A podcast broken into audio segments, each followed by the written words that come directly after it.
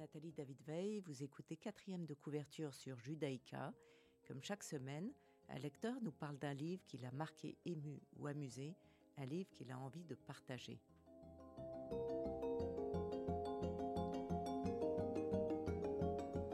Aujourd'hui, Charles Adriansen parle de la collection disparue de Pauline Bert de Pérignon, parue chez Stock en 2020 et qui vient d'être éditée chez Folio et aussi en anglais The Vanished Collection. Bonjour Charles. Bonjour Nathalie. Après des masters en droit et philosophie à Anvers, Vienne et Princeton, Charles Adriansen, vous devenez diplomate et vous travaillez à Islamabad, Londres et Moscou jusqu'en 95. Puis vous faites partie de plusieurs conseils d'administration et de fonds de private equity. Vos principaux investissements ont un lien avec le développement durable. Et puis vous avez créé Out There Music en 2004, qui est maintenant le plus grand producteur de musique classique. Voulez-vous en dire deux mots? Euh, ce n'est pas tout à fait le propos de l'émission, mais un dire euh, est, une, est un apostolat pour moi. J'adore la culture, j'adore la musique. Euh, j'ai toujours constaté que les grandes sociétés avaient hum, surtout le, but de faire du profit et pas nécessairement de diffuser la culture. Donc j'ai monté cette petite boîte il y a 17 ans pour produire des enregistrements, de la musique, développer des jeunes artistes. Et, et, la mayonnaise a pris, ça s'est développé, ça a grandi. Euh, et au fur et à mesure que ce qu'on appelle les majors se concentraient sur le business, j'ai pu me concentrer de plus en plus sur le travail avec de très grands artistes. Et donc voilà, nous sommes très fiers de ce que nous faisons. Et hum, cela, comme disait Luna Charsky, qui est un de mes maîtres à penser, le, le peuple ne mérite que le meilleur. Et donc on produit le meilleur. Charles Adriensen, vous avez choisi la collection Disparue. Alors, euh, je, lis euh, le résumé derrière la quatrième de couverture. Tout a commencé, c'est écrit donc par Pauline Bert de Pérignon. Tout a commencé avec une liste de, de tableaux griffonnés par un cousin que je connaissais à peine. Sur ce bout de papier, des chefs-d'œuvre, Renoir, Monet, Degas, Tiepolo, exposés aujourd'hui dans les plus grands musées du monde, qui ont tous appartenu un jour à mon arrière-grand-père Jules Strauss. Ces mots allaient changer ma vie, je ne connaissais rien de la collection disparue. Du Louvre aux archives de la Gestapo et au ministère de la Culture, la réalité de la spoliation apparaît. Pendant trois ans, porté par un goût prononcé pour les énigmes, je me suis lancé sur la trace de Jules Strauss et d'une histoire qui ne m'a jamais été transmise. Que s'est-il passé en 42 Que sont devenus ces tableaux après la perquisition des nazis? Qu'est-ce qui vous a touché dans ce livre? Beaucoup de choses m'ont touché. Euh, d'abord la quête, euh, sans doute parce que je suis également dans une quête un peu similaire j'ai une mère qui était hongroise et je me suis intéressé tout à fait comme, comme Pauline, par, le hasard le plus, le plus étonnant, à des tableaux fauves et cubistes hongrois. Et ces tableaux avaient disparu. D'une part parce que la plupart des artistes étaient, étaient, étaient, étaient juifs, et là il ne s'agissait pas de spoliation, parce que les nazis n'aimaient pas l'art dégénéré, il s'agit plutôt de, des, dommages collatéraux des persécutions et de la guerre, mais aussi parce que ces, ces, jeunes artistes étaient des, progressistes et qu'à la sortie de la Première Guerre mondiale, ils ont commencé à, comme, comme en Russie, à travailler au bénéfice des spartakistes qui ont, qui ont contrôlé la Hongrie ou Budapest pendant, pendant quelques mois. Et donc, du coup, ils ont été disséminés. Et tout ça a été perdu donc moi aussi, j'ai commencé cette recherche, d'abord seul, puis avec des spécialistes des, musées hongrois, puis évidemment avec la vague nationaliste, ça s'est un peu accéléré.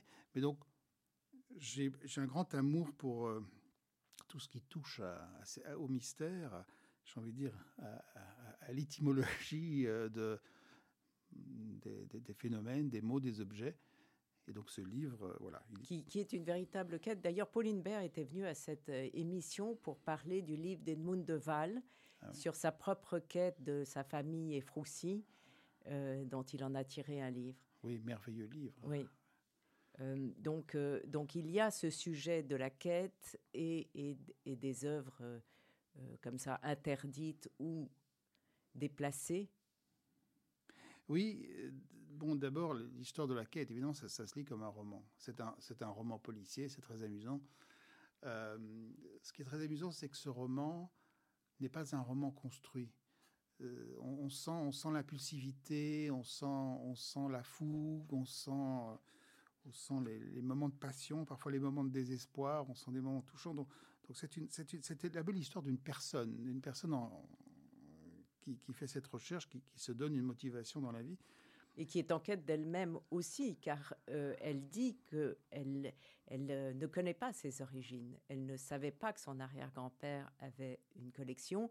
Elle sait à peine qu'elle est juive, alors qu'elle le sait, mais ça ne lui a jamais. Euh, voilà, c'était pas au-devant de son esprit, si je puis dire. Et avec cette quête de ses origines et de ses œuvres d'art, tout d'un coup, ça devient une quête d'elle-même avec tous les doutes que ça procure. Oui, oui, c'est clair que ce livre est un peu l'instrument fortuit d'une recherche de son propre, euh, de ses propres caractéristiques identitaires, de, son héritage, son ADN. Ça aussi, ça me touche parce que j'ai un grand-père hongrois, une grand-père hongroise, que je n'ai jamais connus et qui ont disparu dans des circonstances euh, troubles aux, aux, alentours de la guerre. Et donc, ce sont des petites choses qui, qui m'ont attiré. Euh, le père de Pauline est mort quand elle avait 20 ans, ma mère est morte quand j'avais 20 ans. Ah, c'est le hasard, évidemment. Mais quand on voit ce genre de hasard, on se dit que c'est peut-être le revers d'une nécessité et que et que ça mérite d'être investigué. Et, vous l'avez découvert quand il est sorti? Ah non, non, non, tout à fait par hasard. Nathalie, vous m'aviez gentiment demandé de participer à l'émission. Je m'étais préparé à venir avec euh, euh, des livres abscons euh, de réaliste, réalisme magique bosniaque ou serbo-croate et je voulais vous infliger 800 pages de tomes. Je et, puis, remercie. et puis je me suis dit que par, par par considération pour vous, je n'allais pas faire ça. Et, le hasard complet a fait que je suis tombé sur un article parlant de ce livre. Je me suis dit, ah ben voilà, comme, tout comme le soir pour me changer les idées et, ne pas revivre mes névroses la nuit, je lis des romans policiers, ben j'ai downloadé ce livre sur mon Kindle et j'ai commencé à le lire avec énormément de plaisir.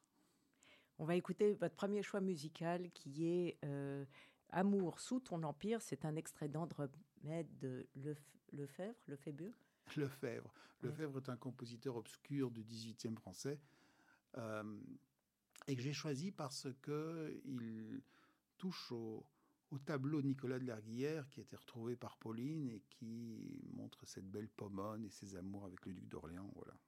Je trouve que ça. On va l'écouter.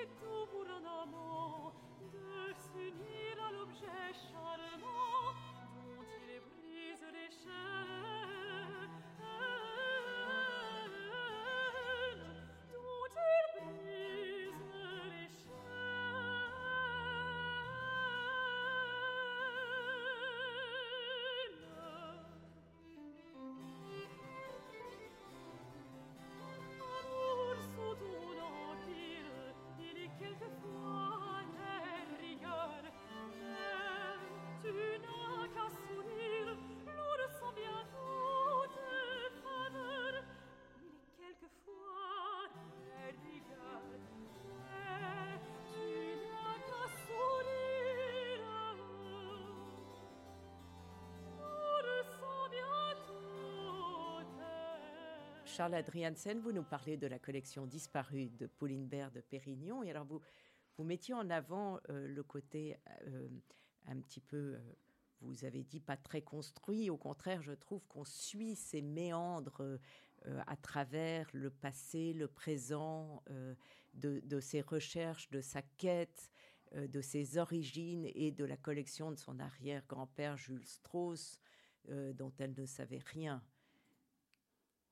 Oui, c'est tout à fait vrai. Bon, ce, livre n'est pas un modèle de, perfection formelle, mais comme, disait le grand chef Nicolas Arnoncourt, il disait, bon, la, forme notre valeur, que si elle permet de, soutenir l'émotion, de développer l'émotion? Et donc, pour moi, ce livre, c'est comme une matrioshka. Il y, a, un peu de confusion, il y a un peu de doute, il y a des couches successives qu'on dévoile, parfois pas tout à fait à propos. Il y, a des, éléments qui entrent dans le récit et ce n'est que 20 pages plus tard qu'on se, voit pourquoi ils sont là. Mais euh, ce que j'aime, c'est que le caractère de la personne transpire vraiment à travers ses, émotions, ses hésitations. Euh, et elle dit, elle dit, euh, et elle ose le dire que cette famille, dans sa famille, tout le monde est doué sauf elle, en quelque sorte. Or, elle est douée, elle se découvre douée. Et c'est ça que j'ai trouvé aussi extraordinairement touchant dans ce livre, c'est que tout d'un coup, elle est capable aussi. Alors. Oui, oui, c'est. Et puis il y a cette sous-valorisation des, des filles dont elle parle. Euh, elle ah, dit sa, son arrière-grand-mère euh, ne pensait qu'à ses fils. Euh. oui, oui, oui. C'est une. C'est une... époque aussi, mais. Je crois, je crois qu'il y a deux thèmes. Il y a le thème de, la modestie caractéristique des, des, des, grandes familles bourgeoises et de l'éducation qu'elles avaient reçue. Mais en même temps, hein, il y a cet orgueil. quand, je vois une phrase où elle dit J'ai trouvé les dossiers, j'ai trouvé ma famille et je me sens pour la première fois à ma place. C'est merveilleux, ça. C'est montrer que dans cette filiation, elle, reprend le flambeau, elle reprend une mission, et, que, et, que malgré sa bonne éducation, malgré ses réticences, cette pudeur, elle se met à nu. Et j'ai trouvé une autre phrase qui m'a beaucoup amusé. Je ne sais pas si c'est elle ou si c'est une de ses tantes qui l'a prononcée, mais elle disait, par rapport à des personnes qui n'osaient pas s'exprimer ou, qui, n'aimaient pas donner une opinion violente, elle disait Ne pas aimer est une pudeur naturelle, une ruse pour ne pas se laisser envahir par les émotions et par la nostalgie. Et j'ai trouvé que c'était un, un parfum tellement désuet d'une époque euh, bah, que ma génération a connue, que mon éducation a connue, qui peut-être aujourd'hui est moins visible parce que les gens euh, distillent de l'émotion tout à fait crue euh, et directe. Euh, voilà, donc j'ai trouvé que ces côtés donnaient un, aspect vraiment charmant au récit et montraient comment cette quête identitaire allait au-delà des questions métaphysiques, mais se profilait aussi dans la, dans la forme et dans l'élégance du comportement. Et puis il y a aussi cette découverte de l'art proprement dit, où euh, elle a été dans des musées comme tout le monde, mais tout d'un coup, elle se sent un rapport privilégié avec euh, les Renoirs, les Degas, euh, les tableaux du 18e qu'elle découvre comme avec le même regard que son arrière-grand-père. Ah oui, ça, ça ne m'a pas tellement frappé. Ce qui m'a frappé, c'est le, le fait que son grand-père lui donnait la main, son arrière-grand-père plutôt, lui donnait la main. Et c'est c'est quand même un phénomène très courant. On rencontre des gens qui vous ouvrent des portes. Euh, on n'est pas toujours. Voilà, moi, moi, moi j'adore euh, rencontrer des personnes qui, tout à coup, vous découvre un pan, un pan de la vie auquel on n'a jamais pensé. Et donc, c'est ça que je trouve très touchant, c'est qu'elle voit à travers les yeux du grand-père, elle le fixe, elle se dit, il y a quelque chose de moins dans ce, dans ce gentleman, et que ce gentleman la prend par la main et peu à peu la fait entrer dans, dans le monde de ces grands artistes, de ces marchands, euh, de tout, de tout ce biotope. Et est-ce que vous, vous seriez intéressé de cette quête du passé, de, de cette euh, origine euh, de, de, faire des recherches sur, euh, sur votre famille ou pas ah, du tout? Ah, tout à fait, tout oui. à fait. Euh, le hasard fait que Pauline a perdu son père à 20 ans, que j'ai perdu ma mère à 20 ans, et que j'étais trop jeune pour poser des questions avant cela. On est, trop égocentrique quand on est jeune. Et donc, j'ai aussi cherché à faire des recherches, beaucoup plus difficiles, parce que la Hongrie, les sources hongroise, les, les, la, guerre. Mais il est tout à fait clair que beaucoup plus qu'un test d'ADN qu'on envoie en Amérique et qui vous dit quel pourcentage de, de, de, de sang divers dont on est hérité, euh, oui, j'ai cherché à faire ces recherches indirectement. Vous allez en faire un livre? J'écris un livre que je n'ai jamais publié sur un ancêtre transylvain. Euh, mais je suis trop, j'ai trop d'appétit pour la vie que pour me m'installer à mon bureau et ne faire que ça. Charles Adriansen, on va écouter la conversation anonyme de Sonia Wider Atherton et Daria Ovora, qui est votre deuxième choix musical. Oui, euh, je le commenterai après que vous l'ayez écouté.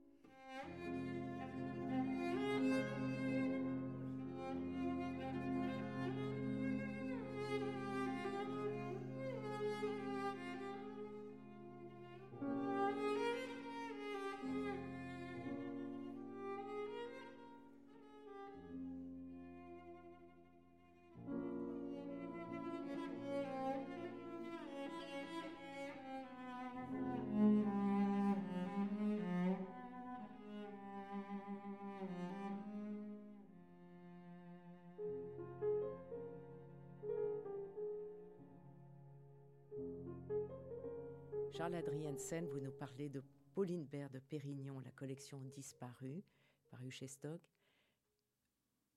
Euh, vous parliez de, sa quête d'identité. Euh, mais avant de parler de ça, vous vouliez parler de la musique que vous aviez choisie. Euh, oui, parce que c'est un chant juif interprété par Sonia Widerterton et son accompagnatrice. Et ce qui est merveilleux dans, cela, et c'est ce qui, pour moi rapproche aussi du livre, c'est une espèce de pudeur. Le violoncelle est un instrument qu'on peut écouter à toutes les sauces et jouer à toutes les sauces, c'est-à-dire qu'il peut être extrêmement emphatique, il peut être très romantique, il peut être grandiloquent. Et là, il y a une espèce de, parce que le violoncelle a la même tessiture que l'homme, en fait. Et donc, sa voix chante, et là, on, on a une interprétation qui est d'une délicatesse, d'une pudeur. Donc la nostalgie est là, comme dans le livre, mais avec une grande pudeur. Et c'est ça pour moi qui le rapproche du texte de Pauline. Et alors vous vous rappeliez une phrase dite, je crois, par la tante à propos des amis. Ah oui, oui, c'est très touchant. Ça, ça, me rappelle aussi ma jeunesse. Elle disait, on n'avait pas d'amis à l'époque, on avait beaucoup de relations. Et c'est tellement vrai. Euh, tous ces gens qui partageaient vos valeurs étaient des relations euh, avec lesquelles on, trouvait une, une sémantique commune, un, un engagement courtois et, parfois intellectuellement très profond, mais ce n'était pas des amis, ce n'était pas, pas fusionnel comme aujourd'hui, où l'ami est celui auquel on dit tout, avec lequel on se fâche. On ne se fâchait pas. Jamais. Alors, elle, elle dit au chapitre 26, Juive, moi, et elle cite cette phrase de Romain Gary, Qu'est-ce que c'est pour toi être juif? Une certaine façon de me faire chier. Euh, qui est évidemment une provocation de Romain Gary, mais elle a les références assez drôles de Annie, Annie Hall de Woody Allen, oui. qui entend euh, le, le, serveur, au lieu qu'il lui dise Do you want something il aurait dit Jew want something. Et, euh, et, et, et, elle en conclut est-ce que être juif, c'est de voir partout des antisémites? Euh, et, elle tourne autour de la question, je trouve, de façon formidable. Euh, très, très juste euh, à propos de cette famille très assimilée, non croyante, non pratiquante, qui se sent juive à la montée de l'antisémitisme pendant, enfin, juste avant la, Seconde Guerre mondiale, probablement avec l'affaire Dreyfus aussi, mais ça, elle n'en parle pas, c'est bien avant. Mais c'est le cas de toutes ces familles, dont la mienne d'ailleurs, qui est tellement assimilée, euh, non croyante, mais tout de même juive. Et tout est dans le mais tout de même. Oui, j'ai connu ça parce que j'avais également en Hongrie des parents juifs qui étaient totalement assimilés, totalement, qui avaient épousé des aristos, qui étaient... Rien ne les rapprochait de la religion juive. Et puis après la guerre, après tout ce qui s'est passé, après le communisme, on les retrouvait avec la Torah, avec les instruments du culte, à, à mettre la kippa et aller dans, dans, des temples qui avaient été détruits. Donc là aussi, c'est une espèce de catharsis euh, d'après-guerre. Mais, mais, mais pour revenir à, votre, à votre, votre remarque, cette quête est très, très touchante. Hein. Qu'est-ce que c'est? Qu'est-ce que c'est que de retrouver ces... Elle pose des questions. Elle dit est-ce que c'est est -ce c'est une curiosité intellectuelle? Est-ce que c'est une, inquiétude qui est, chevillée au corps? Est-ce que c'est une angoisse existentielle? Euh, Des interrogations n'en plus finir, une quête de sens En fait, on pourrait dire ça de, tous les peuples, de tous les peuples menacés. Mais là, évidemment, avec cette dimension culturelle, en plus, c'est très touchant. Elle se retrouve. Je crois que l'amour, elle, elle, elle, découvre. Vous parliez des tableaux tout à l'heure, des grandes œuvres d'art. Je crois qu'elle découvre que cet amour lui est venu parce qu'elle avait du sang juif. Je n'en doute absolument pas. Donc je crois que cette sensibilité lui est venue par ce, par ce vecteur-là. J'en reste sans voix, comme vous, vous voyez. Euh, mais effectivement, il y a tout ce chapitre très intéressant, et puis ce chapitre sur la restitution proprement dite, où euh, on, voit euh, euh, ces écrits aux musées, aux spécialistes, aux, archivistes. On la suit à Dresde, euh, en Allemagne. Euh. Oui, c'est probablement l'aspect le plus intéressant du livre pour, celui qui n'est pas touché par des facteurs psychologiques ou, ou historiques. C'est très intéressant, le, le, le, les démarches qu'elle fait dans les différentes administrations, euh, l'aide qu'elle reçoit, les difficultés qu'il y a, euh, la, le hiatus qu'il y a entre la volonté affichée de, de, faire justice et puis les vérités administratives, les complexités. Je trouve que c'est passionnant.